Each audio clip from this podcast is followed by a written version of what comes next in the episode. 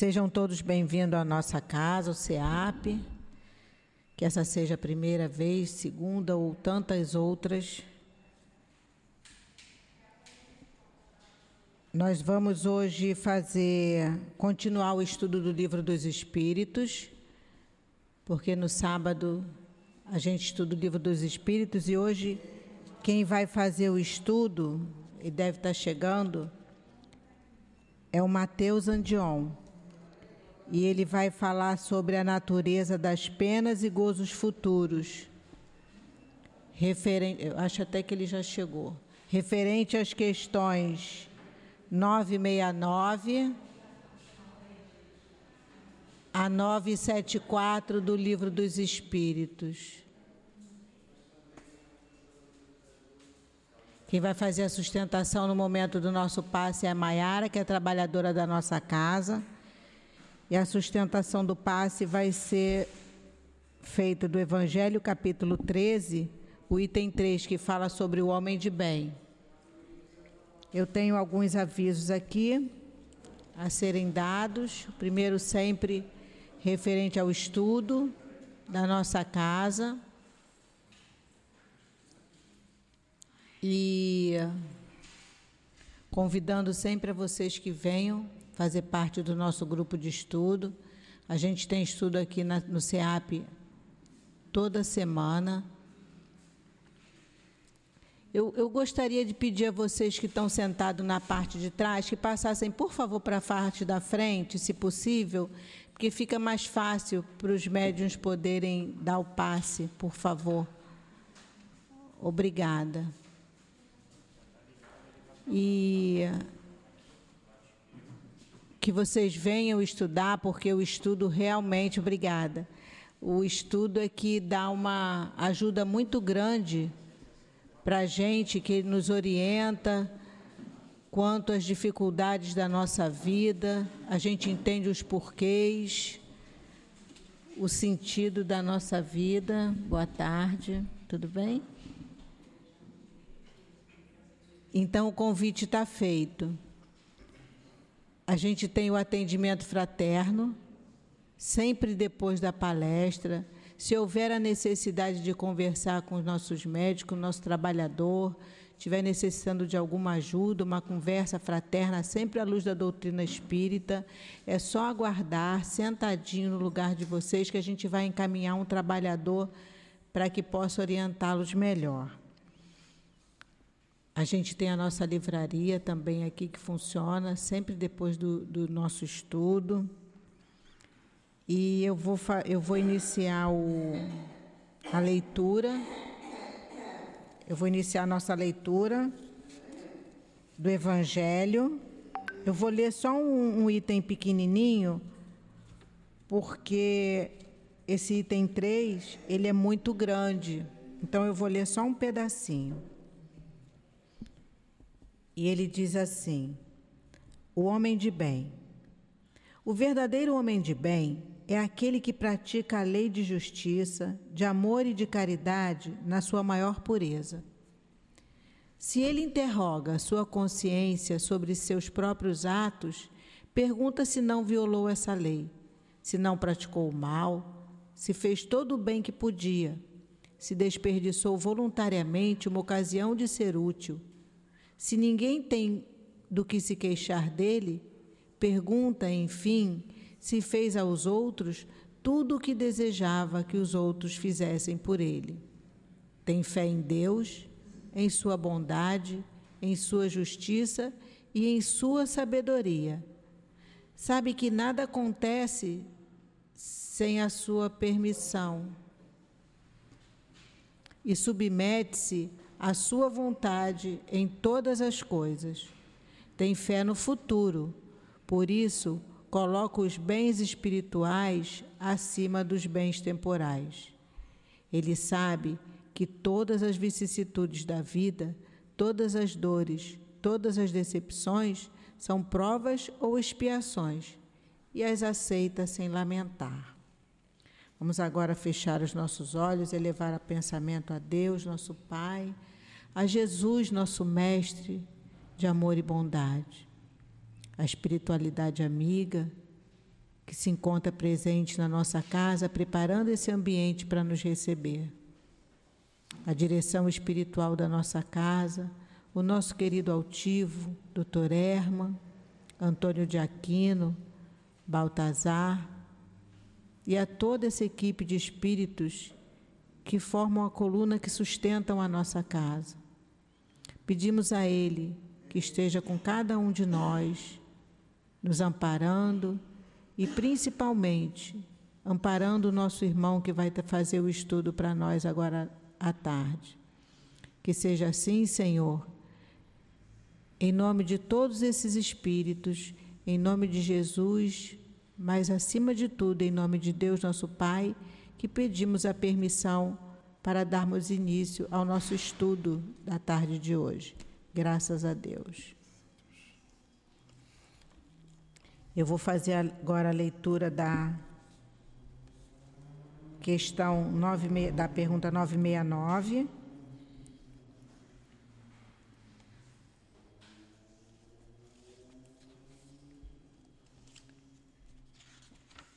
Kardec pergunta assim: O que se deve entender quando se diz que os puros espíritos estão reunidos no seio de Deus e ocupados em louvar-lhe a grandeza? E os espíritos respondem: É uma alegoria que simboliza a ideia que eles têm das perfeições de Deus, porque o veem e o compreendem, mas que, como muitas outras, não se deve levar ao pé da letra tudo na natureza, desde o grão de areia, canta, isto é, proclama o poder, a sabedoria e a bondade de Deus. Não creias, entretanto, que os espíritos bem-aventurados permaneçam em contemplação durante toda a eternidade. Esta seria uma felicidade estúpida e monótona. Além disso, seria a felicidade do egoísta já que a existência deles seria uma inutilidade sem fim. Eles não têm mais as tribulações da existência corporal. Isto já representa um gozo. E também, como já dissemos, conhecem e sabem todas as coisas. Tiram proveito da inteligência que adquiriram para auxiliar os progressos dos outros espíritos. Esta é a ocupação deles e, ao mesmo tempo, um prazer. Eu vou passar a palavra agora para o Mateus. Mateus, o estudo vai até às 17h50.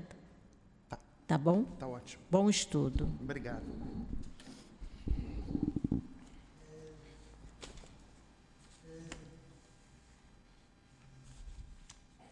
Boa tarde, gente. Bem, estamos no final da tarde, quase boa noite. É, quero começar agradecendo a casa a oportunidade na noite de hoje e também pedir desculpa um pouco pela minha voz, que hoje pela manhã eu comecei a sentir já a garganta um pouquinho coçando, a gente está com esse resfriado por aí. Aí eu peço desculpa a vocês, é, se tiver alguma intercorrência. Como nossa irmã já começou adiantando a questão 969 para a gente, eu creio que não seja necessário a gente repetir, já vou partir direto para o mérito, mas essas questões que nós vamos trabalhar hoje, elas se encontram lá dentro uh, do livro dos Espíritos, na parte que fala da natureza das penas e dos gozos futuros. E é importante a gente compreender, porque hoje nós iremos falar sobre isso também. É, vocês aí atrás estão conseguindo me ouvir bem, né? Tudo certo, tá. Obrigado. É, a gente hoje vai trabalhar também um pouco com céu e inferno, inferno pelo, pelo, pela sua data comemorativa. É, essa parte do livro dos Espíritos, ela tem um aprofundamento no livro Céu e Inferno. É um fato. Uh, o livro dos Espíritos ele foi dividido em partes e as demais obras da codificação buscam justamente complementá-las por conta uh, da necessidade de aprofundamento. A gente observa isso muito claramente, até mesmo uh, um pouquinho mais no início da concepção da doutrina espírita, quando é feita a segunda obra, que é o Livro dos Médios, a gente observa Kardec expondo essa necessidade de aprofundamento. Muito na França se via de fenômenos espíritas, uh, que assim categorizados foram depois, que ocorriam na conta do maravilhoso, na conta, desculpa, na conta do maravilhoso, na conta uh, do que fosse de fato o extraordinário e vem a doutrina espírita, mostra para a gente a necessidade do estudo. Kardec, pouca gente até comenta sobre isso, ele lançou uh, logo depois do livro dos Espíritos, um livreto em menor proporção com relação às evocações. Só que isso começou a gerar embaraço. Então, Kardec percebeu muito cedo a necessidade do aprofundamento, principalmente do conteúdo trazido pelos Espíritos uh, no livro dos Espíritos. Então, mais para frente, a gente vai tratar da questão do, do, da data comemorativa do livro Céu e Inferno, ou a Justiça Divina, mas essa parte ela está bem localizada ali, porque vai dizer para a gente, no livro dos Espíritos, como vai ser esse nosso futuro. E se vai ser penoso, se vai ser um gozo, depende muito mais do que a gente está fazendo no presente. Se a gente quer saber como é que vai ser quando a gente desencarnar, a gente deve começar a se perguntar como nós estamos vivendo agora. Importante a gente compreender a nossa responsabilidade. Nessa questão 969, é, a gente percebe muito claramente a diferença quando se trata dos espíritos puros essa noção que a gente hoje tem muito distante do que seria Deus, até acho super inteligente quando Kardec pergunta o que é Deus e não quem é Deus, que seria uma pergunta habitual, é, porque de fato reside no nosso íntimo ainda uma incerteza por conta daquilo que Deus representa para a gente, que é uma abstração, a gente não consegue hoje dizer cerradamente. Nós não sabemos a natureza íntima do espírito, que é uma criatura. Imagina saber a natureza íntima uh, do que é Deus. E nessa questão 244 do Livro dos Espíritos, é, é, é interessante os Espíritos mostrando para a gente que os Espíritos puros eles veem e compreendem a Deus. Assim como na questão 969 está exposto agora novamente. Porque não basta ver Deus, é importante a gente compreender Deus. Hoje a gente não consegue assim o fazer. Nessa própria questão uh, 244, o complemento da resposta, os espíritos falam que os espíritos inferiores, que infelizmente ainda é nossa classe, mas eu espero que a gente não demore muito tempo nessa classe, a gente só sente a presença de Deus e tenta adivinhar, que é o que nós fazemos. A gente sente a presença principalmente quando nós abrimos abertura para isso e buscamos adivinhar. Ilações com relação ao que seria Deus, a ciência já produziu em todos os campos. Adentrar esse ponto, não. E os espíritos puros, eles compreendem, veem a Deus e possuem não um conforto, uh, vamos assim dizer, da posição deles, como uma possibilidade de se manter inativo uma possibilidade de se manter sem prestar um serviço. Até não estou fazendo nenhum tipo de crítica. O, o Emmanuel, no livro Consolador, fala que nós não temos o direito de julgar, mas nós temos o dever de discernir.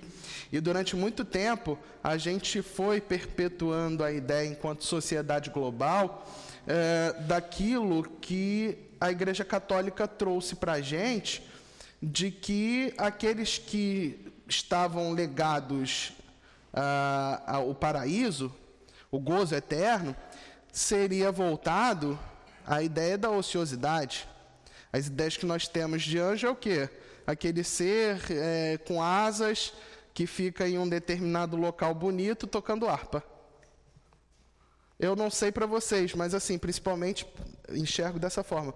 Principalmente na pandemia, a gente observou o quanto a ociosidade é ruim para a gente. Todo mundo ali dentro de casa não podia fazer nada.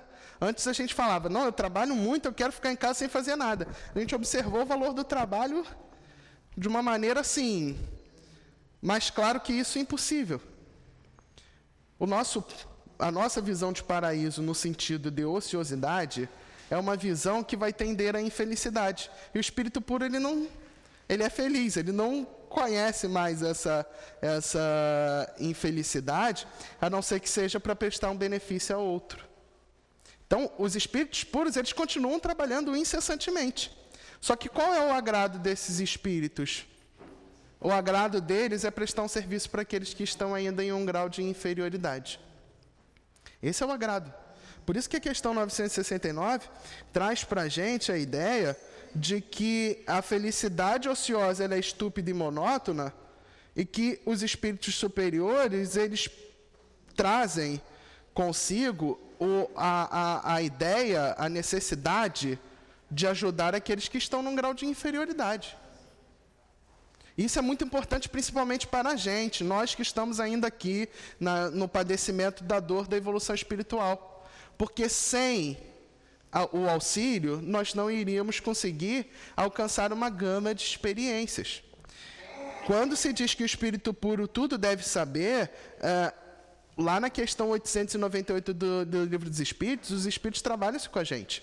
O espírito puro, por ele ter passado muitas e sequenciadas experiências materiais, essas situações que hoje nos abalam, que trazem para a gente uma, uma situação de dificuldade muito grande, esses espíritos já passaram. E se nós tivermos a possibilidade de abrir o horizonte, principalmente pelo intermédio do eficaz intercâmbio da prece, nós iremos conseguir obter deles conselhos de pessoas que já passaram por essas dificuldades. Porque antes eles passaram pelos mesmos dramas, os mesmos dilemas que nós passamos.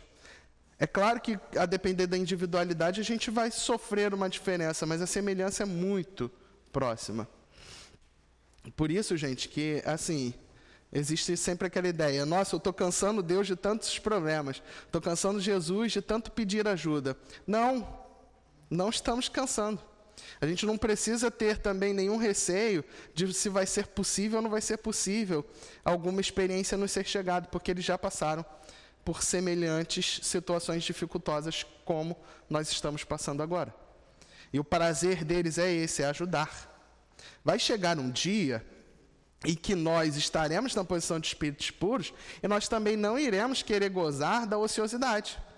Nós iremos querer fazer o quê? Ajudar aqueles que estavam na dificuldade. Eu até me recordo, agora vem à mente essa lembrança, tá importante a gente dizer, que o Dr. Bezerra de Menezes mesmo renunciou a uma posição relevante no plano espiritual com aquela belíssima frase de: enquanto houver um irmão meu ainda derramando lágrima na terra, eu quero estar lá para enxugar. Isso é um grau de amor que a gente tem de almejar. Nós temos de buscar, temos de querer. Vem questão, então, 969, trazer para a gente assim. Em que consistem os sofrimentos dos espíritos inferiores? E aí, basicamente, o que se pergunta e o que se quer saber é: aonde reside o nosso sofrimento? E aí vem a resposta: são tão variados quanto as causas que produziram e proporcionais ao grau de inferioridade, como os gozos são o grau de superioridade podem resumir-se assim: invejarem tudo que lhes falta para serem felizes e não poderem obtê-lo, verem a felicidade e não poderem alcançá-la, pesar, ciúme, raiva, desespero pelos que impedem de serem felizes, remorsos, ansiedade moral indefinível, desejam todos os gozos e não podem satisfazê-los, e isto é, os que o, é o que os tortura. E parece para a gente uma espécie de panorama nublado, difícil, duro, mas de fato hoje o que nós vivenciamos é isso. Se, se eu perguntasse aqui e pedisse para levantar a mão, quem hoje quer ser feliz? 99%, porque pode ser que tenha alguém que não queira, mas 99% é levantar a mão. Porque a gente quer alcançar esse estágio de felicidade. Quem quer continuar sofrendo os efeitos negativos da raiva, da inveja, da cupidez, da avareza, dos vícios morais que nós temos? Ninguém quer.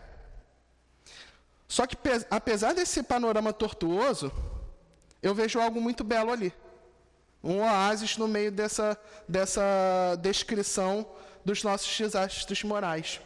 Porque absolutamente todos esses desastres morais que residem no nosso interior nós somos capazes de modificar. E aí é que está a beleza. Aí é que está o ponto de virada. Nós hoje estamos, não somos, estamos inferiores, estamos em dificuldade, mas o único responsável pela nossa possibilidade de mudança somos nós. E aí, para a gente aproveitar, eu até trouxe uh, introjetei aqui no, no, no cronograma da palestra algumas pílulas, vamos assim dizer, do livro Céu e Inferno, para a gente já ir relembrando e trabalhando. No Código Penal da Vida Futura, que para mim o maior legado que a, que a doutrina espírita poderia deixar para a gente, no que tange a justiça divina, está ali no Código Penal da Vida Futura. Isso é uma visão minha, tá? Uma opinião. Claro que vocês podem concordar ou discordar. Mas no Código Penal da Vida Futura, quando a gente compreende uh, que nós uh, sofremos porque somos imperfeitos e não sofremos porque nós erramos, isso é uma outra confusão que a gente faz. É, a gente tenta trocar com Deus. Geralmente a gente faz assim. A gente está numa dificuldade porque a gente errou no passado, a gente sabe que errou, a gente faz assim: Deus, você me perdoa, eu prometo não fazer mais assim. A gente tenta fazer essa troca. É lícito pedir perdão a Deus. O livro dos Espíritos expõe para a gente. É lícito pedir perdão a, perdão a Deus. A gente só vai obter benefício desse perdão se nós mudarmos de atitude. Então nem precisa, a gente pode pedir perdão a Deus, mas nem precisa tentar trocar com ele através de bons atos, que a gente só vai obter o benefício mesmo se a gente se modificar. E é interessante a gente separar o interesse de eu só estou fazendo esse ato porque eu não quero sofrer no futuro. Sem interesse pessoal, é complicado. O único interesse pessoal legítimo que nós temos é o de progredir. Se você estiver cometendo bons atos porque você quer progredir, excelente. Agora, se for porque você não quer sofrer, se for porque você acha que vai receber alguma vantagem material no futuro, esquece. E aí, o que a gente observa lá no livro Céu e Inferno, no Código Penal da Vida Futura, é qual ideia? Aquele que tem menos imperfeições, ele é mais feliz do que aquele que tem mais perfeições. Ora, se eu hoje sofro os padecimentos dos meus vícios morais, eu devo criar o senso de responsabilidade, caso eu de fato queira ser feliz, porque eu posso querer ser feliz só pelo som das palavras, pelos lábios, e não de todo o meu coração. Mas se eu quero de fato ser feliz, eu devo então mudar os meus atos. Hoje eu posso começar a fazer isso, nesse instante. É difícil pra caramba, mas eu posso começar a fazer. Começa aos poucos. Tudo bem, não tem problema. Isso é uma lição que a gente tem de compreender também. A natureza não dá saltos. Quer dizer que amanhã eu vou acordar e vou encontrar uma perfeição. Não vou. Mas vai aos poucos. Vai reduzindo essa imperfeição. Porque por mais que esse panorama difícil se estabeleça, uh, se a gente de fato ativar a vontade, nós iremos conseguir alcançar essa nossa modificação. Então, uh, eu vejo uma beleza porque demonstra para a gente a liberdade que nós temos. Nós não somos escravos dos nossos vícios. Nós estamos escravos desses vícios. E aí eu até lembro aqui do capítulo 6 do, do livro Paulo Estevão, que é uma obra maravilhosa. Já, eu não sei se eu já comentei isso aqui, mas enfim, eu acho o Emmanuel o maior escritor que eu já vi na vida, assim. se fosse comparar com os grandes que nós temos aqui, é, como Machado de Assis, Shakespeare, Dostoiévski, acho que ele bate todos. Mas, enfim, é uma opinião pessoal. Mas essa obra, Paulo Estevão, é, é o supra-suma da beleza, na minha opinião. Uh, mas eu lembro lá no capítulo 6, a primeira pregação, da primeira parte, capítulo 6, a primeira pregação de Estevão. Estevão faz uma conclusão que é uma noção que eu não tinha é, captado, e de, por isso que a gente precisa dos espíritos mais experientes para nos trazer essas noções. Ele traz uma lição que é a seguinte: os judeus esperavam que Jesus fosse libertar eles por intermédio da espada. Porque as profecias de Isaías prometiam um Messias que fosse sucessor de Davi. Que Davi foi um rei guerreiro, construiu exércitos, libertou por intermédio da guerra. O que se esperava do Messias, o que se esperava de Jesus era o quê? A mesmo, o mesmo panorama social, alguém que causasse uma revolta armada. E Jesus não. Jesus era o príncipe da paz. Não existia espada, não existia é, escudo, não existia guerra. E aí, Estevão traz para a gente a seguinte noção: Jesus trouxe a maior libertação que o povo judeu poderia querer. Que não era a libertação material, porque por mais que na paisagem exterior aquele povo fosse subjugado pelo, pelos romanos, no interior sabia que se amasse o próximo, se agisse no bem, obteria a vida eterna. Aqui nós temos uma noção de liberdade muito grande. Porque por mais que na nossa paisagem exterior hoje a vida esteja difícil, por mais que na paisagem interior, mas não ainda da consciência, nós estejamos escravos de vícios morais, se nós observarmos em Jesus o roteiro, o guia e modelo, e buscar seguir esse diapasão, com vontade, com força interior mesmo, de sinceridade, nós podemos alterar esse panorama. E isso concorrerá com a nossa felicidade. Por isso que eu comecei a palestra falando: olha, quando a gente fala de pena e gozo futuro, esse futuro é construído por nós mesmos. Se eu quero obter um gozo futuro, e aí entra o interesse legítimo de progredir, eu tenho de hoje começar a tomar atitudes para progredir. E isso é uma liberdade muito grande. Eu não necessito da decisão de outra pessoa para evoluir. Eu preciso só da minha decisão. Agora, vamos com calma, nós precisamos uns dos outros. Sociedade é uma lei. Eu preciso do outro testando os meus limites, do outro promovendo desafios para que eu evolua. Ninguém é uma ilha que tem que ficar sozinho, não. É bom a gente compreender isso, porque os nossos irmãos protestantes, não estou criticando mais uma vez, é, por vezes em algumas vertentes trazem aquela ideia do mundo ser complicado, então eu fico à parte do mundo e isso me salva. Não. Preciso do mundo, preciso de todos, para que eu possa, é, de fato, evoluir. Mas a decisão de querer a evolução é minha, é individual. E o que eu faço pela minha evolução também é individual. Ninguém muda ninguém, ninguém evolui por ninguém. Então, prossegue aqui, uh, na questão 971, os espíritos trazendo a influência que os espíritos exercem uns sobre os outros é sempre boa?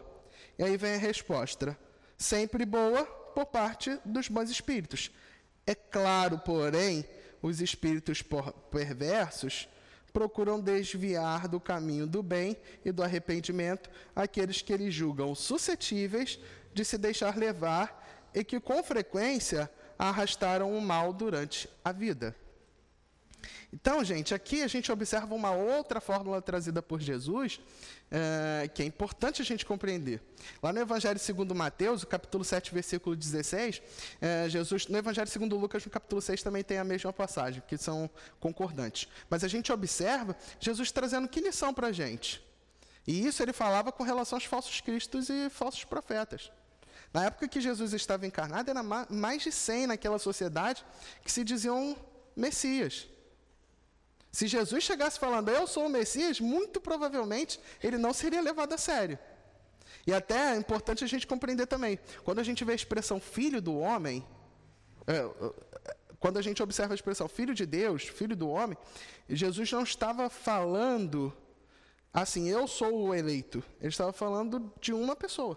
Porque era uma expressão corrente, popular, de significar uma pessoa. Igual a gente passa algumas situações, a gente fala assim, filho de Deus. Era uma expressão como essa. Ele não estava se colocando numa posição de eleito, de acima de ninguém, não. Se a gente encontrar algum tipo de mácula dessa em um espírito, ele não é perfeito. E Jesus era perfeito. É, é vamos colocar as coisas nos seus devidos lugares. Qual é a fórmula que Jesus traz? Ao invés dele dizer se um era é, um profeta de fato embasado, ou se o outro era uma pessoa que estava gerando um embuste, que aí seria um juízo de valor, Jesus fugiu dos julgamentos e quando ele julgava, ele falava que julgava segundo o Pai, o julgamento interno é de Deus, ele era só um intermediário. Uh, Jesus vai e propõe para a gente o conceito: conhecereis a árvore pelos frutos. Uma boa árvore dá um bom fruto, uma má árvore, um mau fruto. Ao invés dele apontar quem era quem, deixa que a gente observe. O mérito é nosso da evolução. Repito, Jesus não poderia querer evoluir pela gente. Então ele deixa para a gente a lição. A influência que nós recebemos, ela vai ser boa, vai ser ruim, quando nós observarmos o resultado dela. É interessante essa, essa analogia que Jesus traz, que às vezes a gente também se esquece de observar esses detalhes que parecem mais básicos, mas o fruto é o produto final da semente. Algum dia foi plantado, passou por todos os processos, até que chegasse no resultado final. Na nossa vida, ações hoje plantam para que a gente possa colher no futuro. Hoje são situações que nós estamos plantando que amanhã nós saberemos o resultado bom ou ruim. Quando esse resultado vier, é que a gente tem que tirar as nossas lições, as nossas conclusões. Então, a gente, quando observamos uma influência, principalmente entre os desencarnados, a gente tem que observar se essa influência é boa ou ruim pelo produto dela, pelo resultado. Se for um bom resultado, e sempre for um bom resultado, a árvore de que veio aquele fruto ela é boa. Ótimo. Dos espíritos puros, sempre haverá essa bondade. Agora, se a gente observar uma mácula sequer, uma dificuldade sequer, aquela árvore ela já não é boa. Então a gente tem que separar aqui quando a gente observa, olha, é, ela é sempre boa? Não, vai depender de quem está gerando essa influência. Agora, é, quando a gente observa uma influência negativa, há uma clara necessidade de que haja também naquele que sofre a influência as possibilidades do sofrimento. Por que, que eu digo isso? A gente vai, eu vou até aprofundar isso um pouco mais à frente, mas eu só posso ser influenciado negativamente se eu carregar em mim ainda muitas imperfeições. É por isso que eu não gosto de trabalhar com a ideia, quando tem aquela passagem de Jesus ser tentado no deserto, eu não gosto de trabalhar com a ideia ao pé da letra de que de fato teve um ser perverso que tentou Jesus. Não gosto de trabalhar com essa ideia. Isso é muito mais uma representação do que necessariamente um espírito tenha ali gerado uma influência, porque Jesus não conseguiria ser acessado por essa influência. Não encontraria eco. E ó, gente, a gente vem na casa espírita, a gente é tratado, recebe o passe, são diversos os benefícios que nós temos. Isso é excelente, maravilhoso. A gente precisa mesmo disso para o trabalho, precisamos para o nosso crescimento e a nossa evolução. Mas é bom a gente compreender desde já que obsessor nenhum é culpado nosso, da nossa situação, não. Não existe nenhuma influência espiritual capaz de fazer com que eu fique para todo sempre ali na danação. Isso acontece por culpa única e exclusivamente minha. É por isso que quando a doutrina espírita trabalha com fatalidades, isso fica bem claro lá que a fatalidade nunca é no campo moral, porque até o último minuto que alguém vai puxar o gatilho, ele pode tomar uma decisão moral de não puxar o gatilho e não ferir ao próximo. Até o último segundo, nós temos a possibilidade moralmente de acertar, mesmo que a gente tenha uma tendência do passado ao erro. Então, uh, eu não gosto dessa ideia de que haja uma influência ali. Essa influência, no caso de Jesus, uh, essa influência que nós recebemos, nós recebemos porque damos abertura para isso. Eu sei que no nosso estágio de imperfeição é muito difícil a gente não errar. Está tudo bem, então a gente vai continuar no decurso do tempo sofrendo, ainda com algumas influências. Mas nós podemos transformar essas influências, desde que nós tenhamos o quê? Vigilância que Jesus nos otorgou a seguinte ideia: vigiar e orai. Porque primeiro eu tenho que vigiar. Porque se eu, se eu orar já com a porteira aberta, vai ficar um pouco complicado da gente voltar para o estado anterior. Então eu vigio primeiro. E eu oro para fortalecer essa vigilância sempre. Então eu faço disso um ciclo para que eu possa me manter longe dessa, dessa sintonia perniciosa. E é até interessante, gente, lá no, no capítulo 27 do, do livro do Evangelho segundo o Espiritismo, a gente vê a, a, o capítulo, a, o título que trata do estado de prece, e a gente fica imaginando que a gente tem a tendência de tomar o pé da letra, de que a pessoa tem que o tempo inteiro estar orando Pai Nosso, rezando. Não, gente, é só se manter de acordo com uma ética boa, uma moral boa. Façamos as nossas preces, ok, mas que nós tenhamos ações que sejam condizentes com aquilo que nós queremos. E isso vai manter o concurso com os bons espíritos. Porque a gente faz a prece e os bons espíritos estão lá, eles vão, atendem, principalmente os nossos anjos guardiões. Eles vêm lá, nos atendem. Aí no minuto seguinte a gente vai e atenta algo contra o próximo. É óbvio que ele vai perder o campo de sintonia com a gente. Então, o estado de prece ele diz muito mais de eu tentar manter uma ética, manter uma retidão de ações, de pensamentos, para que eu me mantenha o quê? naquela faixa de sintonia com os bons espíritos. Não é eu ficar o dia inteiro ali no trabalho, que senão eu não conseguiria me concentrar em absolutamente nada mais. Aí a questão A, uh, da a 971A, ela traz a seguinte pergunta: Assim a morte não nos livra da tentação? Isso é uma outra ideia importante da gente compreender, porque se pensa, olha, se matou o corpo, matou também as dificuldades. Não, que o espírito sobrevive. Isso era uma ideia que antes da doutrina espírita ela era perpetuada. É, tem até aquele jargão, mata o corpo, mata o veneno. Isso com a doutrina espírita ficou comprovado que não é, é assim que funciona. E aí vem a resposta. Não, mas a ação dos maus espíritos é, me, é muito menor sobre outros espíritos do que sobre os homens, porque eles não têm como auxiliares as paixões materiais.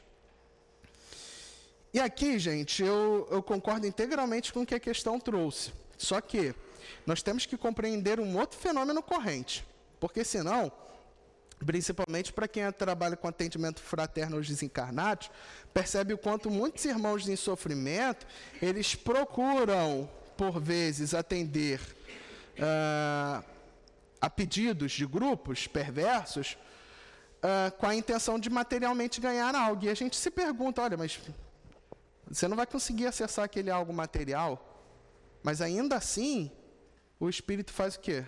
Ele vai lá e promove aquilo porque ele quer buscar uma sensação. Então, qual é o fenômeno corrente que há aí? Para a gente não, não achar que não existe, existe. Vamos voltar no livro dos Espíritos a partir do ensaio teórico da sensação dos espíritos.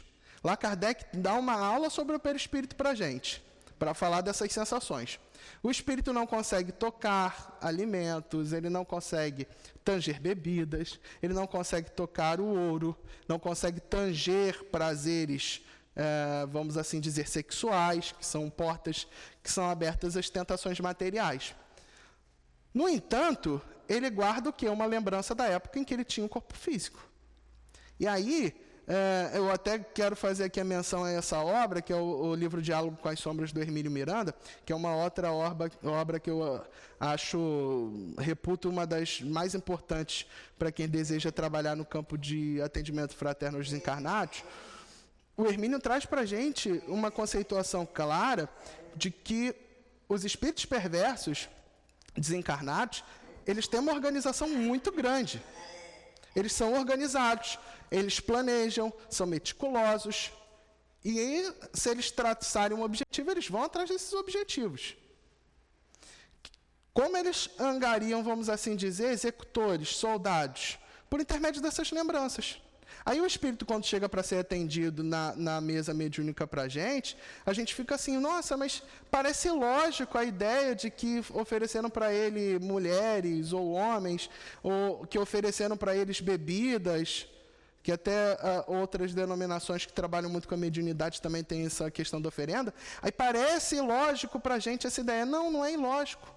Esses espíritos que têm um estágio de intelectualidade maior, e por isso que eles estão numa escala dentro da perversidade mais adiantada, vamos assim dizer, eles trabalham numa ideoplastia, me valendo aqui de uma, uma expressão corrente na literatura do André Luiz, de promover naquele espírito a sensação de que ele tinha lá no plano material.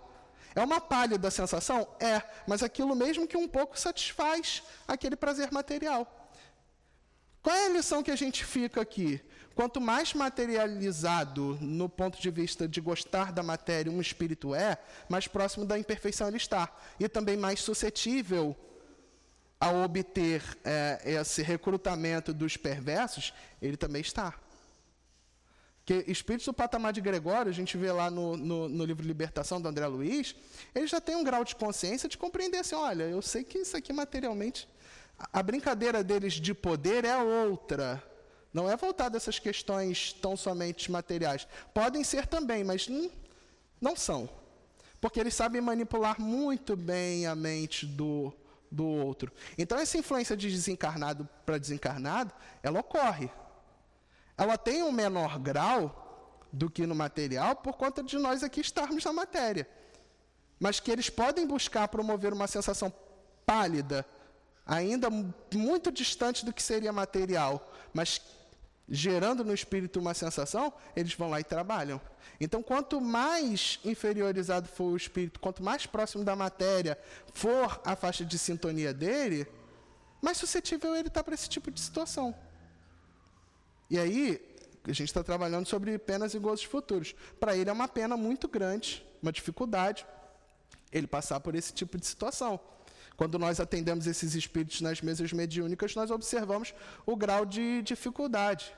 Ele ainda busca no seu arrependimento, tem um sofrimento muito grande, ainda busca no seu arrependimento compreender a ilusão que ele se encontrava, quando percebe que não é possível mais trabalhar com materialismo, que a realidade é outra. Então, gente, é uma paisagem dura da gente compreender, porque as tentações elas não morrem. As paixões, elas não morrem com o corpo. Elas continuam ali com o espírito. E se o espírito for muito apegado, muito viciado a essas sensações materiais, ele vai tentar promover, nem que seja por uma lembrança do passado, uma reminiscência, ele vai tentar é, replicar essa sensação em seu perispírito. E, Kardec usa esse exemplo no, em algo mais brando. Ele fala: é por isso que o espírito não se queima, o perispírito ele não se queima, ele não congela, ele não se parte, não se quebra. Aí se pergunta, por que, que o espírito sente como se estivesse queimado no fogo eterno, ou como se ele estivesse congelado, um frio? É uma lembrança do passado, é algo que a consciência dele está tentando assimilar das sensações espirituais que está sentindo. Como ele ainda está muito próximo da matéria, ele busca referências materiais. E aí é, é o grau de dificuldade. Vou avançar um pouquinho mais aqui por causa da hora. Vamos lá. É, como procedem os maus espíritos para tentar outros espíritos, já que não contam mais com os auxílios das paixões? Resposta: Se materialmente as paixões não, exist não existem, elas ainda existem no pensamento dos espíritos atrasados. Os maus entretêm esses pensamentos, arrastando suas vítimas para os lugares onde há o espetáculo dessas paixões e tudo que possa excitá-las. E aí vem no complemento do que eu estava falando, porque agora a gente vai conseguir aprofundar um pouquinho mais esse intercâmbio como ocorre. De fato, está ah, tudo ali no, no, no campo mental mesmo. E aí eu vou me utilizar um pouquinho da literatura do André Luiz para a gente conseguir compreender como funciona isso. Porque é um princípio parecido com o que acontece entre desencarnado para encarnado. Lá no livro Mecanismos da Mediunidade, o André Luiz trabalha com a gente a, a ideia do fenômeno hipnótico. Por que, que essa ideia é importante? Porque, gente, nosso pensamento é energia eletromagnética. É energia. E nós sabemos que, a depender da intensidade de cada energia, uma pode sobrepor a outra, uma pode influenciar a outra. Isso é trabalho de física. Eu nem gosto de entrar muito nesse campo porque eu fugia de física na época da escola. E continuo assim na minha vida profissional, longe disso. Mas a doutrina espírita faz com que a gente busque é, outros campos também. E aí a beleza. É, aprender é muito bom. Mas, como é que funciona esse fenômeno hipnótico? Aquele que é o agente ativo, o hipnotizador, ele lança uma intensidade de pensamentos forte e ele tem que encontrar o quê? Do outro lado, uma consciência receptiva então tem de ter um ativo e um passivo. É por isso que quando a gente vê hipnose aqui no, nos espetáculos aqui da, materiais, que os mágicos hoje em dia fazem, mas antigamente, na época de Kardec, era comum que tivesse esses espetáculos. Você nunca vê o hipnotizador é, trabalhar com aquele que não quer. Não, não quero participar dessa hipnose, porque ele sabe que ele não vai conseguir, que o cara está com senso crítico lá no alto, então ele não vai ser passivo o suficiente para que os pensamentos dele sobreponham e ele consiga, de fato, ter o fantoche nas mãos deles. Para o desencarnado, para o desencarnado, funciona da mesma forma. Aquele que é o hipnotizador, que detém a intensidade ativa do pensamento, ele promove uma subjugação do pensamento do outro. Então, esses espíritos que têm um nível de intelectualidade maior e que são perversos, eles têm uma facilidade de trabalhar com essa intensidade, porque eles praticam isso, e eles acabam gerando uma espécie de fenômeno hipnótico eh, condicionado a esses espíritos que estão num grau mais próximo do materialismo. Como as paixões se mantêm nos pensamentos, e ele não vai conseguir materialmente produzir nada, por intermédio do fenômeno hipnótico, esses espíritos com um grau consciencial maior vão lá e entretêm os pensamentos desses espíritos em nível consciencial menor. Vou dar um exemplo, eu sei que é, é difícil a gente trabalhar isso na doutrina espírita, eu peço desculpa a vocês se eu estiver aprofundando muito nesse ponto. Mas é por isso que nós observamos casos de licantropia, de espíritos no nível consciencial participarem de uma ilusão tão grande a ponto de se enxergarem numa figura animalesca. E nós sabemos que não é assim que funciona. Ele se colocou naquela condição porque ele foi muito receptivo, muito passivo ao pensamento de outros que colocaram, introjetaram nele aquela ideoplastia. Então, acaba que, por intermédio desse fenômeno hipnótico, que a gente observa bem descrito lá por André Luiz no livro Mecanismos da Mediunidade, esse influenciador ele vai lá e coopta essa, essas, esses indivíduos que têm uma passividade de pensamento maior e entretém essa razão deles. E aí a gente volta para aquilo que a gente estava falando. Tem algumas outras denominações religiosas, vamos assim dizer, que trabalham com a questão da oferenda. Repito, eles materialmente não vão conseguir absorver aquilo ali, é óbvio. O perispírito não tem sistema digestório, não, tem, não adianta. Mas, no campo do pensamento, um é possível de entreter o outro e lembrar desse passado. E isso acontece por um fenômeno hipnótico. É aí é que está a dificuldade. E para os encarnados, também funciona assim, os desencarnados conseguem influenciar a gente por um fenômeno hipnótico. Só que, gente, isso a gente tem que compreender que isso é um instrumento, e todo instrumento ele é neutro. Ele pode ser usado para o bem quanto para o mal. Quando nós estamos numa reunião mediúnica, também sofremos reflexos condicionados positivos dos nossos irmãos mentores. Então, é um instrumento, é neutro. Não estou querendo dizer que isso é ruim. Só que nesse caso é mal utilizado. Assim como nós, sei lá, tem o celular. O celular pode ser usado para o bem ou para o mal. É um instrumento, neutro. Nada que é criado é criado destinado ao mal. Pode ter certeza disso. E aí vem a questão A para a gente, da 972, que pergunta: Mas de que servem essas paixões, visto que não tem o um objeto real? Nisso, precisamente, é que está o suplício deles. O avarento vê o ouro que não pode possuir, o devasso orgias das quais não pode tomar parte, o orgulhoso honras que, que inveja e das quais não podem gozar. E aí, no sentido material, isso vai gerar para ele uma insatisfação. Por que, que eu digo isso, gente? É, voltando para essa paisagem da oferenda, por mais que haja um entretenimento do pensamento, o espírito vai observar que ele não está abrindo a garrafa para tomar a bebida, por exemplo dando, dando algum, alguma materialidade. Isso vai frustrar ele. E quando a gente chega aqui nas reuniões mediúnicas, os espíritos vêm ser tratados, uma ideia que geralmente nós observamos é o quê? Eu já estava fatigado daquela situação. Porque a frustração gera dor e o espírito fica naquele suplício, se torturando. Eu não consigo, eu não consigo, eu não consigo realmente. Eu estou aqui entretendo a razão, mas eu estou percebendo que isso é uma ilusão e aquilo cansa. Trazer um exemplo aqui para os encarnados. Tem muitas pessoas que fazem isso. Estou me sentindo mal no meu campo interior, estou me sentindo deprimido, algo do tipo. Vou lá no shopping, vou comprar tudo da loja. Porque aí eu vou ficar feliz. Tem pessoas que são consumistas que possuem essas, essas dificuldades psicológicas. O que, que acontece com esse indivíduo? Um dia ele compra uma coisa, se satisfez. No dia seguinte ele tem que comprar duas daquela, três. Os vícios geralmente são assim.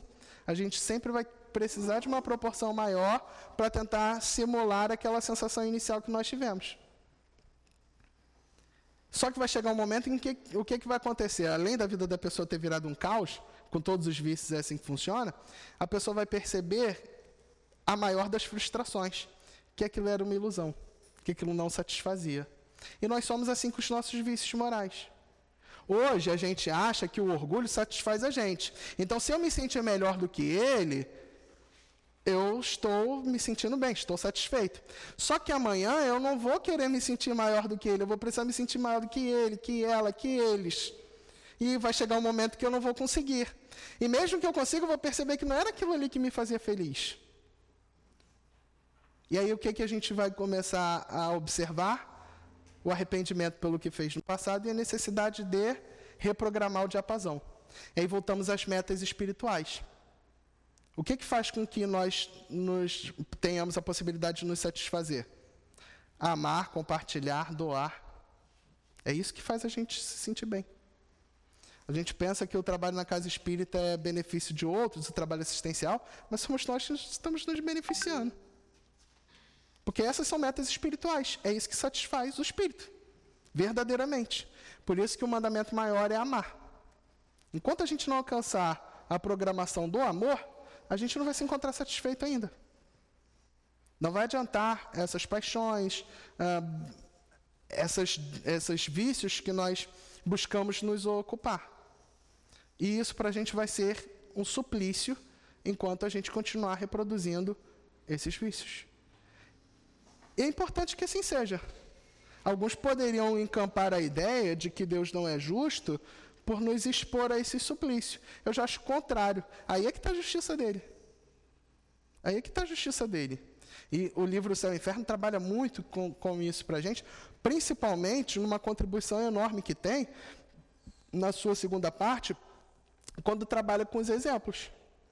Quando traz para a gente aquelas comunicações porque antes a gente estava num campo teórico e a gente fica naquela ideia, ah, mas esses espíritos não passaram exatamente pelo que eu passei. Aí você começa a ler a parte segunda, você vê diversos casos ali que você se enxerga naquele texto, naquelas comunicações. Mostrando para a gente o quê? Que nós possuímos grandes semelhanças. Então, a gente observa principalmente ali naquela segunda parte, uh, que ali, nessas dificuldades, na pena que a gente é, acha dura, que acha que é uma injustiça de Deus, a justiça de Deus. Porque são justamente nessas paisagens frustrantes que nós encontramos o caminho certo. A, a ciência tradicional trabalha com tentativa e erro o tempo inteiro. Quantas vezes um cientista erra até acertar em algo que é muito positivo para a sociedade? inúmeras, mas a gente só lembra do positivo, a gente esquece do processo. A gente esquece dos fracassos que ele teve e só foca no sucesso em que ele obteve em uma situação específica. E aí, uh, eu vou avançar aqui rapidinho para a questão 973, minto, para a questão 974, por causa do nosso tempo, que Kardec expõe assim: De onde se origina a doutrina do fogo eterno? E aí ele, os espíritos respondem: imagem como tantas outras, tomada pela realidade. E aí eu vou ler logo para a gente comentar juntos. Mas esse temor não pode produzir um bom resultado? Resposta: Veja então se ele serve para conter muitas pessoas, mesmo entre aquelas que os ensinam. Se ensinar-te coisas que a razão mais tarde rejeite, dareis uma impressão de que não será durável nem salutar. E, gente, essa doutrina do fogo eterno, que é uma doutrina de uma pena eterna, e o livro Céu e Inferno trabalha muito claramente com a, pra, com a gente com relação a isso, principalmente quando trabalha com a questão dos anjos e demônios, principalmente quando trabalha com a questão do paraíso em concorrência do inferno. Uh, a Igreja Católica introduziu uma ideia que nós não enxergávamos antes uh, do, da figura do céu e inferno como esses arquétipos criados. Então tem o fogo, o demônio tem uma visão lá do tridente, do, do chifre. Isso foram alegorias cria, criadas, de fato, pela doutrina espírita, pela doutrina espiritual, pelo catolicismo, que a doutrina espírita, a seu tempo, veio mostrar para a gente que se tratava tão somente de uma imagem. E o fogo eterno é uma outra imagem. Quando nós observamos um texto bíblico, e isso é algo que a gente tem de fugir da ideia, quando nós observamos a ideia de fogo eterno na Bíblia, ou quando nós observamos a expressão fogo do inferno, nós não devemos compreender o inferno traduzido pela Igreja Católica. Para os judeus, a palavra fogo, porque é aquilo que eu sempre digo, eles tinham um acervo léxico muito pequeno, então uma palavra queria dizer mais de uma coisa, havia uma plurissignificância nas palavras. Fogo queria dizer renovação. Então, quando Jesus, por exemplo, em alguma parábola falava assim, fogo eterno, ele estava falando de um espírito que não queria evoluir. E ele vai ficar o quê? Numa renovação eterna até que, em determinado momento, ele queira evoluir. Aí essa eternidade sai e ele progride, moralmente. Que intelectualmente a gente sempre progride, moralmente é que a gente pode estacionar. Então ele vai ficar naquela renovação até que chegue o momento dele cessar. Ou então, quando a gente ouve a expressão fogo do inferno, ele está falando renovação pelo, pela dificuldade que nós temos aqui na Terra. O inferno é aqui. O inferno não pode ser então dedicado como lugar ruim. É um lugar penoso, onde a gente sente dor, onde nós sofremos restrições. Onde é o lugar onde a gente sente dor e restrições? Aqui mesmo. Então é renovação por essa, esse local que é difícil? É, mas é uma excelente oportunidade da gente avançar, da gente compreender, da gente buscar evoluir. Então, essa imagem que criaram do fogo eterno, ela não é uma imagem real. Isso não pode produzir um bom conceito. Porque amanhã a razão vai demonstrar o que para a gente? Que esse fogo eterno não era eterno, que esse fogo eterno não existia nessa acepção. Isso vai gerar na gente o quê? Uma sensação também de frustração. Nossa, mas então eu fui iludido durante todo esse tempo? E aí, já entrando no, no céu e inferno, eu sei que eu tenho poucos minutos, mas é, é importante a gente trabalhar, uh, ter uh, em mente a comemoração da data dos 158 anos do, do céu e inferno, porque é uma obra que humaniza muito o caminho para a nossa evolução. Porque tira daquela noção de Deus enquanto todo-poderoso, nos impor situações de dificuldade como uma espécie de sadismo. Só porque ele é todo-poderoso, ele é maior do que eu, ele me impõe. Não. A maior contribuição que eu enxergo o céu e o inferno tendo para nós é a demonstração de que nós passamos por essas penas futuras por conta das dificuldades que nós criamos hoje.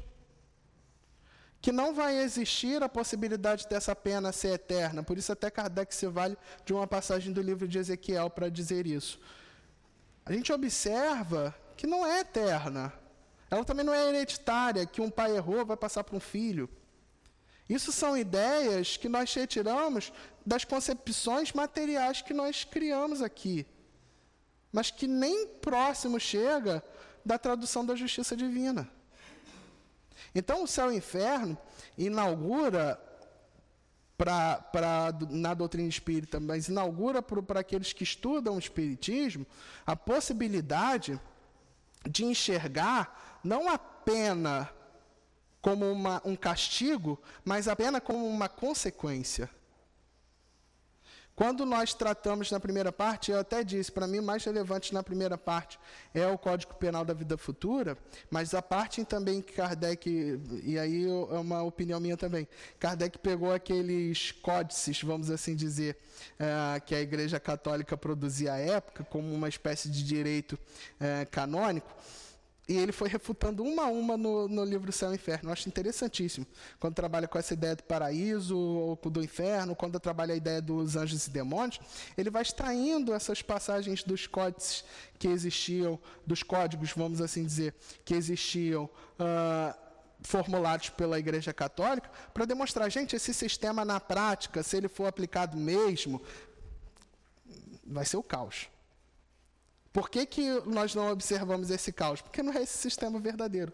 A verdade só está em um lado.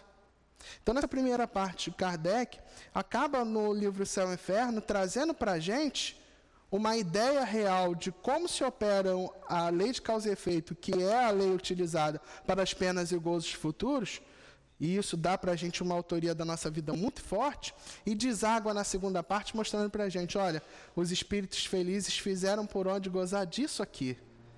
Olha, os espíritos em condição mediana, eles estão ali já observando, vislumbrando a possibilidade de um futuro melhor, entendendo que hoje eles têm que fazer diferente. E os inferiores, eles estão sofrendo um suplício criado por eles. O grilhão, quem colocou neles foram eles próprios. E ali a gente se identifica, ali a gente encontra a possibilidade de melhora, ali a gente encontra a necessidade da nossa evolução espiritual para que a gente não passe pela mesma tormenta que nós vimos aqui, de observar o outro numa condição melhor, invejar aquilo e não conseguir alcançar. O caminho para que a gente alcance a evolução espiritual, a gente observa na terceira parte do livro dos Espíritos e observamos no Evangelho segundo o Espiritismo. Agora, como isso vai se dar na nossa vida, operada de acordo com a justiça divina, o céu e o inferno vai lá e demonstra de uma forma muito clara para a gente. Daí a necessidade do festejo. Porque assim como todas as obras básicas, há uma função de melhoramento em todos os campos e todos os aspectos da nossa vida de verdade, que é a vida espiritual. É bom a gente não se esquecer. O que há de material aqui vai passar. Isso para a gente é maravilhoso, vai passar. Agora, aquilo que está de interno só vai passar se a gente trabalhar e fizer por onde modificar. Então, gente, desculpa aí se eu passei aqui uns dois minutinhos, mas eu quero agradecer mais uma vez a oportunidade. O tema de hoje era ultra relevante, ultra importante. Eu ficaria aqui até às 10 horas da noite falando sobre o assunto, mas eu sei que nós precisamos ter disciplina. Quero agradecer mais uma vez a vocês, desejar uma boa noite e um bom final de semana a todos. Nós agradecemos, Mateus, o estudo que você trouxe para a gente. E aí eu reforço mais uma vez que o estudo que a gente tem aqui na casa, com as obras de Kardec, eles realmente é que nos auxiliam em toda essa reforma que a gente precisa para a nossa evolução espiritual. Vamos passar agora para o segundo momento, o momento do passe. Vou pedir aos médicos que se coloquem, por favor.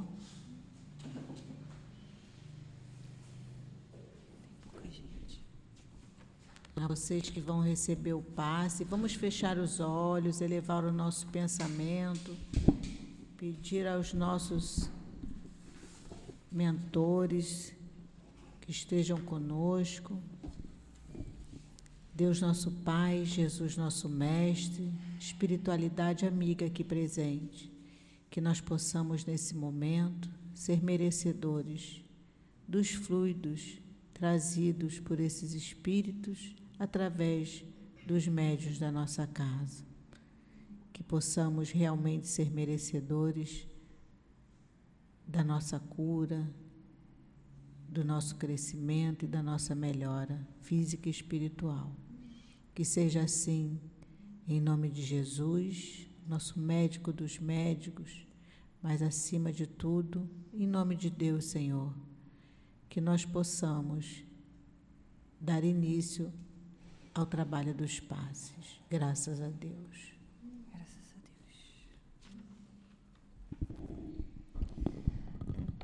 Sede, pois, vós outros perfeitos, como vosso Pai celestial é perfeito. Jesus veio à Terra para nos estimular na senda do progresso, nos mostrar o caminho e a verdade que nos levará ao Pai. Ainda somos e estamos muito longe da perfeição, mas já temos condições e material suficiente para sermos homens de bem. E o Espiritismo, essa doutrina que tanto nos elucida e esclarece sobre os ensinamentos de Jesus e nos dá um viés prático e claro de como devemos agir. E Kardec no item 3, traçou e nos trouxe a conduta do verdadeiro homem de bem e nos diz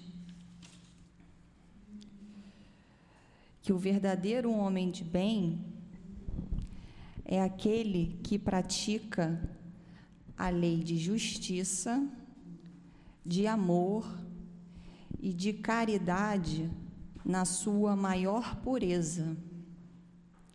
Ou seja, que mais importa o ato Mais importa o sentimento do que o ato. Que o que dá qualidade ao nosso ato é o nosso sentimento, é o nosso amor. Que sem esse sentimento de amor, sentimento da vontade, de pureza, anularia ali todo o mérito da prática. Ele nos diz que o homem de bem, ele interroga a sua consciência sobre os seus atos. E como nosso irmão nos trouxe a importância de vigiar e orar, de refletirmos e analisarmos os nossos atos, os nossos pensamentos, os nossos sentimentos, o que estaria ali embasando a nossa ação, a nossa prática. O homem de bem, ele se questiona, se pergunta se ele não violou nenhuma lei, se ele não fez nenhum mal ao seu irmão. O homem de bem, ele tem fé no futuro. Por isso ele coloca os bens espirituais acima dos temporais, daquilo que é passageiro e efêmero. Ele sabe que todas as situações, todas as vicissitudes, as dores, as decepções, são provas e as aceita sem se lamentar. Então ele não blasfema, ele não se desespera, porque ele entende que as dores, as provas são instrumentos que Deus nos proporciona para que assim possamos crescer, nos transformar em espíritos melhores, em pessoas melhores. Peço que vocês leem, continuem essa leitura, que ela é muito rica, né? E que Jesus, os nossos guias espirituais, possam nos ajudar na prática de sermos homens de bem. Muita paz a todos nós. Eu vou fazer agora a leitura trazida à nossa casa do, pelo plano espiritual. Paz meus amados, que a paz penetre no coração de cada um de vocês, encarnados e desencarnados. Que se deixem ser invadidos pelo amor, pela paz, pelo equilíbrio, pela luz radiante que vem de Jesus. Meus amados, tenham paciência e sigam as regras e a disciplina. Não confundam amor ao próximo com a falta de disciplina, nem paciência com falta de regras. Vide Jesus quando disse ao publicano: Desça depressa, hoje eu estarei em sua casa. Jesus atuava em meio àqueles homens com muito amor, disciplinando-os e impondo-lhes as regras e o amor do Pai. Então, sigam o modelo, tenham paciência, não percam a direção, não saiam das regras. E sigam as orientações de Kardec através de suas obras. Não desfazendo dos grandes homens que passaram pelo orbe, Kardec, dentre todos, ele, o codificador, foi o único homem que conseguiu levar adiante tudo o que o Mestre Jesus queria. Então, trabalhem seriamente com Jesus e Kardec. Sejam os obreiros para a vida eterna, espalhando o amor, a paz, a harmonia. Sejam firmes. Todos vocês são filhos de Deus, Pai de amor e de misericórdia. Nós estamos trabalhando com vocês. Somos direcionados a estar com vocês. Tenham fé. A vida com fé é sempre direcionada por Deus, por caminhos que chegam a Ele. Já dissemos, elevem os pensamentos e serão todos direcionados. Assim, Juntos caminhamos e trabalhamos.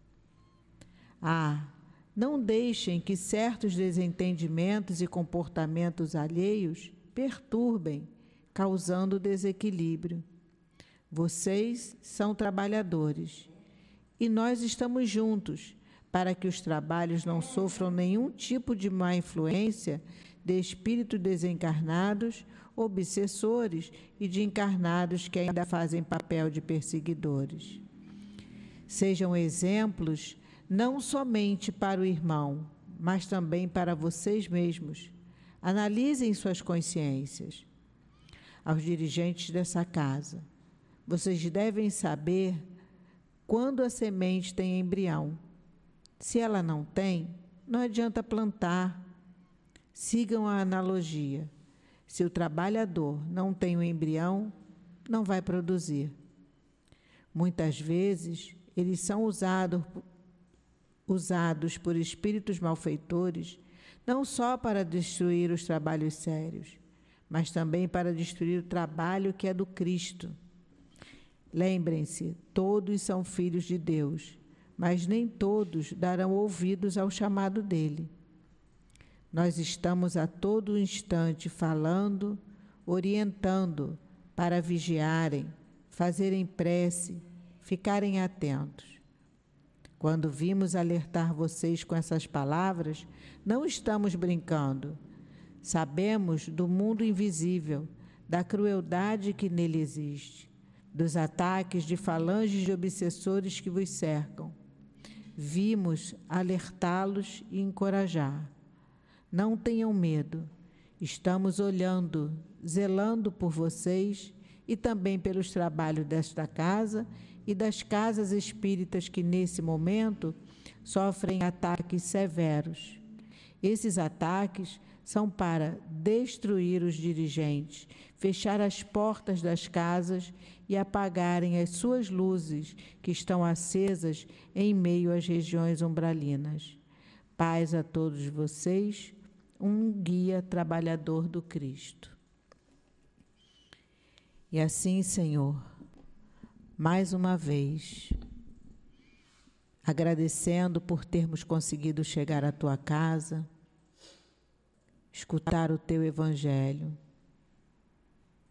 Ajuda-nos, Senhor, nos fortalecendo, para que nós possamos colocar os teus ensinamentos em prática na nossa vida. E assim, Senhor, conseguimos alcançar a nossa reforma, que só depende de nós. Que nós possamos voltar aos nossos lares em paz. Te pedimos ainda, Senhor, que possam continuar encorajando e fortalecendo os dirigentes da nossa casa, do plano físico, do plano espiritual. Fortalecendo os trabalhadores da nossa casa, aos frequentadores, para que não percamos a fé em Ti, Senhor, e que possamos continuar a nossa caminhada com coragem. Que seja em nome de todos esses espíritos amorosos do nosso querido altivo, diretor espiritual da nossa casa, Dr. Ermo, Dr. Bezerra de Menezes, Baltazar, Antônio de Aquino, a Kardec, a Leon Denis, que nos trouxeram todos esses estudos de esclarecimento. Que seja em nome de Jesus e em nome de Deus que possamos pedir autorização para darmos por encerrado os trabalhos na nossa casa, no dia, na tarde de hoje. Graças a Deus.